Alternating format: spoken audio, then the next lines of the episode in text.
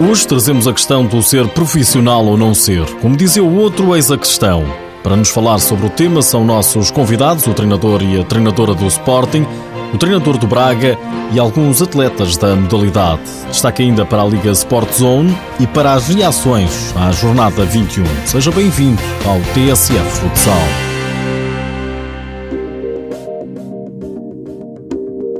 A realidade é tão simples quanto esta. Sem dinheiro, não há futsal profissional. Não é fácil. Não me parece que um atleta abdicasse do emprego que tem seguro para ser profissional de um clube mediano, correndo o risco, quando acabar a carreira, não tinha o emprego dele, assim como também não tinha, não conseguiu amealhar os, os valores suficientes que, que, lhe permitissem viver. É? A opinião é do treinador do Sporting, Nuno Dias. Sporting e Benfica são as únicas equipas profissionais em Portugal e por este andar, acredita Paulo Tavares, treinador do Braga, há um longo caminho a percorrer. Não me parece que tão cedo existam mais equipas a poder ir eh, para o profissionalismo.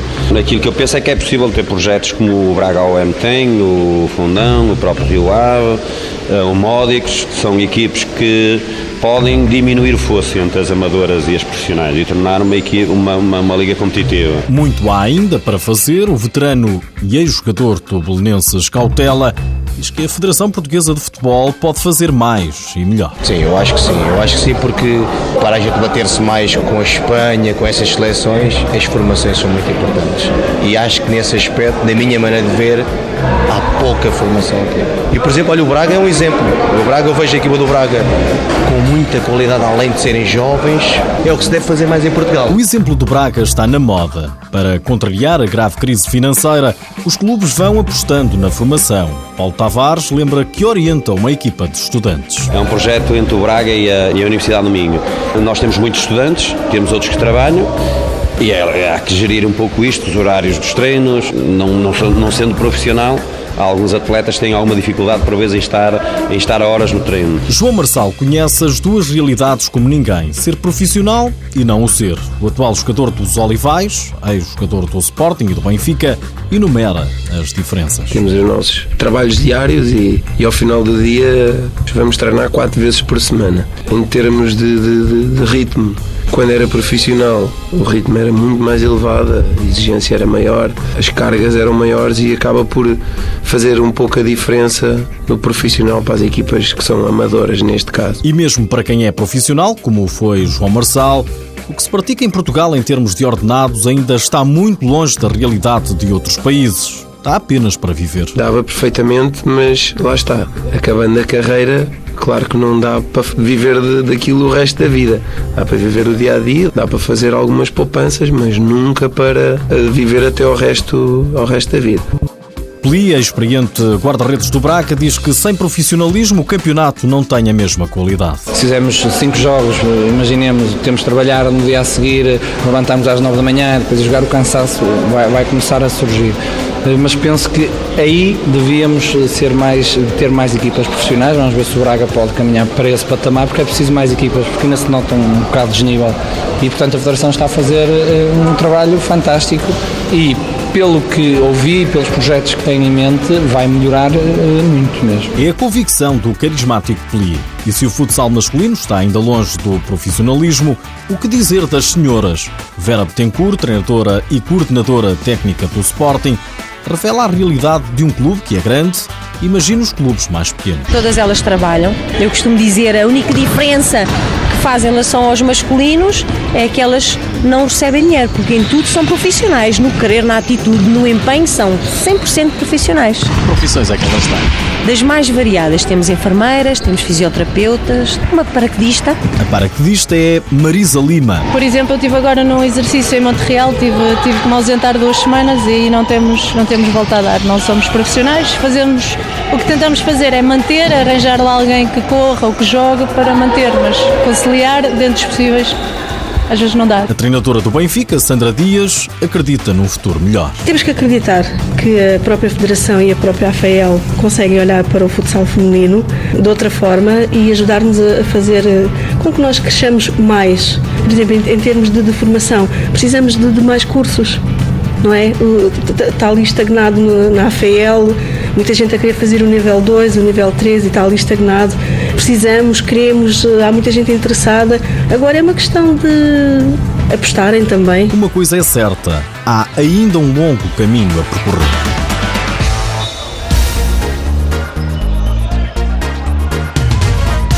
Este fim de semana jogou-se a jornada 21 da Liga Sport Zone. O Benfica cimentou a liderança do campeonato com uma vitória nos Olivais por 4-1.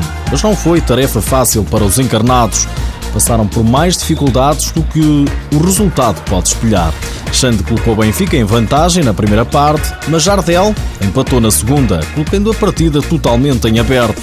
Depois Chaguinha, Ré e Patias fizeram os golos da vitória. Joel Rocha, treinador do Benfica, assumiu à BTV as dificuldades. Um jogo, como já sabíamos, que à partida difícil, pronto, um, um bom Olivais, com jogadores com muitos anos de vivências em qualidade no futsal Portugal, no futsal nacional e no futsal internacional.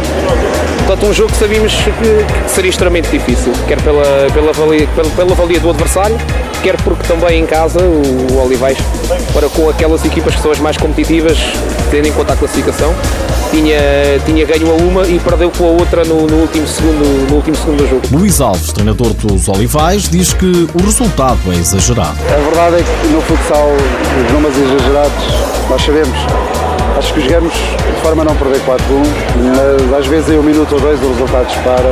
E agora foi nesta parte final, é pena para nós, mas pronto. Vitória do Benfica nos Olivais por 4-1. Já o Sporting também venceu o dramático Cascais pelo mesmo resultado, 4-1 em casa. Depois de muito atirar aos ferros, um total de 9 remates aos ferros da baliza adversária, 5 deles por Alex, o treinador dos Leões reage com ironia à pontaria verde e branca. com pontaria demais. Não, eu acho que valorizar essencialmente um bom jogo da nossa parte. Acho que, que boas movimentações, bo, bons lances, que terminamos com boas finalizações. Bo, acho que, que, que, tivemos muito bem e, e, é este Sporting que a gente pretende.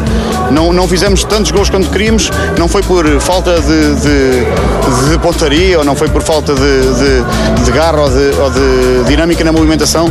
Acho que hoje tivemos isso tudo, tivemos muito bem. Acho que dar os parabéns aos jogadores pela, pela qualidade que, que apresentaram hoje. Também a RTP, o treinador do Dramático de Cascais, André Guimarães, confessou estar mais difícil colocar no play-off e aceitou a vitória do Sporting. O resultado aceita-se, o Sporting é melhor é, em todos os campos e acho que nós estamos a recuperar bem. Mas já está mais longe a hipótese do play-off? Sim, está, está mais difícil. Nós não estamos obcecados com isso, neste momento estamos a, só a, a, ir para cima outra vez, já estivemos muito embaixo e agora só, só queremos é trabalhar tranquilamente e recuperar os níveis que já, que já tivemos este ano. Com esta derrota, o dramático Cascais desce ao 11 lugar da tabela. Nas outras partidas, destaque para o Braga, que suou para vencer no Minho, o Povo Futsal, 3-2 foi o resultado final. Destaque ainda para a vitória caseira do Fundão, diante do Boa Vista, por 6-4. E o Unidos Pinheirense continua a subir na tabela. Esta jornada recebeu e venceu o Módicos por 4-2 e deixou a zona de despromoção. O Brinhosa empatou a 5 golos na aldeia de futsal com o Leões Porto Salvo. Já o Belenenses foi derrotado em casa por 3-1 com o Rio Ave. Olhamos para a tabela classificativa, vemos o Benfica na liderança com mais 7 pontos do que o segundo classificado, que é o Sporting, e mais 9 do que o Braga, que segue no terceiro lugar. Rio Ave e Póvoa Futsal são as equipas que estão abaixo da linha de água. Na lista de melhores marcadores, Nandinho de Boa Vista continua na liderança com 26 golos, mais 3 do que Vigário do Unidos Pinheirense.